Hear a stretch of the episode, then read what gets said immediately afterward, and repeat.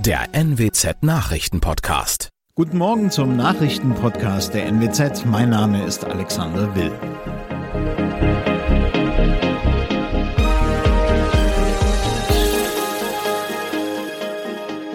Und das sind unsere regionalen Nachrichten am Morgen. Angeklagte im Högelprozess belastet. Mehr Geld für Flüchtlinge in Niedersachsen. Frau verprügelt Urenkel mit Brennnesseln und Bombenverdacht ICE geräumt. Im Prozess gegen ehemalige Vorgesetzte des Patientenmörders Nils Högel hat der Chef der Sonderkommission Cardio, Arne Schmidt, die Beschuldigten belastet. Er verwies am Donnerstag als Zeuge vor dem Landgericht Oldenburg unter anderem auf Statistiken zu Sterbefällen. Aus ihnen sei klar ersichtlich, dass sich Högels Vorgesetzte über dessen Taten im Klaren gewesen sein müssten. Unter den Angeklagten sind Ärzte, Verantwortliche aus der Pflege und ein früherer Geschäftsführer.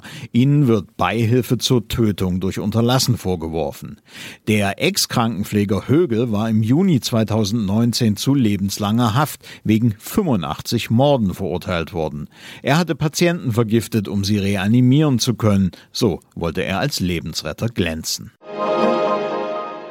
Niedersachsen will nicht abgerufene Mittel aus EU-Förderprogrammen für die Ukraine-Flüchtlingshilfe in den Städten und Landkreisen einsetzen.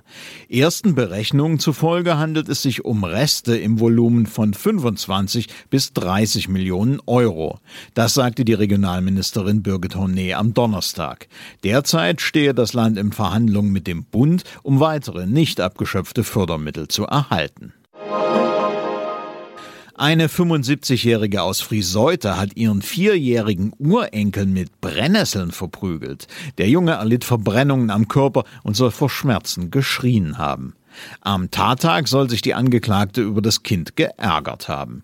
Das Kloppenburger Amtsgericht verurteilte die Frau wegen Körperverletzung zu einer Geldstrafe in Höhe von 1600 Euro. Die Angeklagte schwieg vor Gericht. Eine Berufung gegen das Urteil ist möglich. Rund 300 Fahrgäste mussten im Osnabrücker Hauptbahnhof wegen eines herrenlosen Koffers einen ICE verlassen und ihre Reise auf andere Weise fortsetzen. Das teilte die Polizei am Donnerstag mit. Erst drei Stunden nach der Entdeckung des Hartschalenkoffers im Zug war klar, dass darin keine gefährlichen Gegenstände waren. Am Mittwochnachmittag war die Bundespolizei informiert worden, dass der aus Richtung Münster kommende Intercity Express außerplanmäßig in Osnabrück halten würde. Darauf Daraufhin untersuchten Spezialkräfte das Gepäckstück. Der Zug war in Regensburg gestartet und sollte bis nach Hamburg-Altona fahren.